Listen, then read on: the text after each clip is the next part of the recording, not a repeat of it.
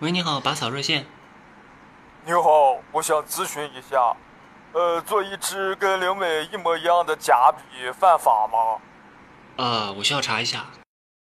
哎，你好，我查到灵美没有在中国注册外观专利，而且国际外观专利保护期限是二十年。灵美这款八十年代的产品，现在做一个应该是没有问题的。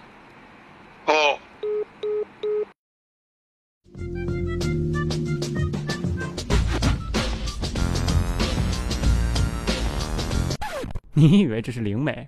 抱歉，这都是英雄，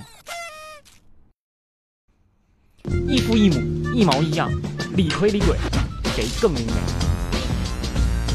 这里，这里，这里，一眼就能看到差别。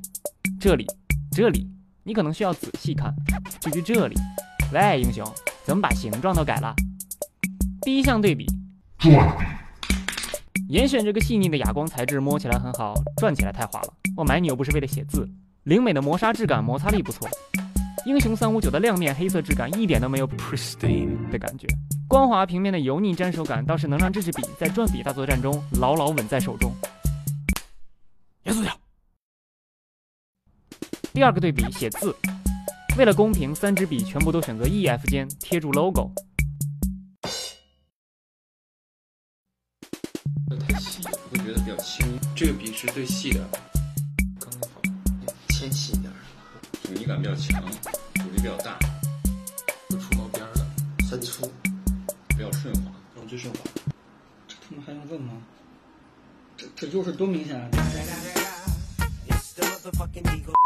说到笔尖，我冒着搞了一手墨水的风险搞了一手墨水之后，证实了这些笔的笔尖都是相互通用的猜测。而且因为灵美旗下几乎所有钢笔都可以互换笔尖，你可以买一支三千多的灵美钢琴烤漆焦点钢笔，把那颗十四 K 金笔尖拆下来装到英雄三五九上，低调内敛，深藏功名。不过不知道是因为开模精度不高，还是走心做差异化，这三支笔的笔壳、吸墨器和笔帽并不能很好的通用。最后来算一下损坏成本，灵美摔坏笔尖算人为损坏，不在保修范围内，换个笔尖一百二，这个钱可以买两支严选或者四支英雄。而他俩保修指望不上，好在坏了直接买新的也不贵。严选这个浑身上下无 logo 的作风，无 logo 无印无印良，除了这个不知道该怎么吐槽的长短腿，各方面都是不输灵美的。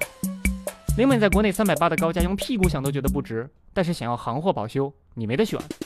至于其他渠道一百多就能买到的灵美靠不靠谱？专柜店长说，拿给我们也分不清真假，但是我们肯定是真的。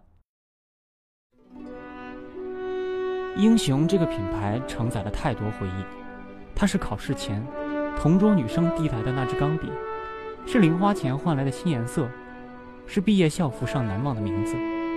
如今再见到你，有了洋气的 logo，我以为和那些少年时代的老干妈六神一样，你终于成为了笔中英雄。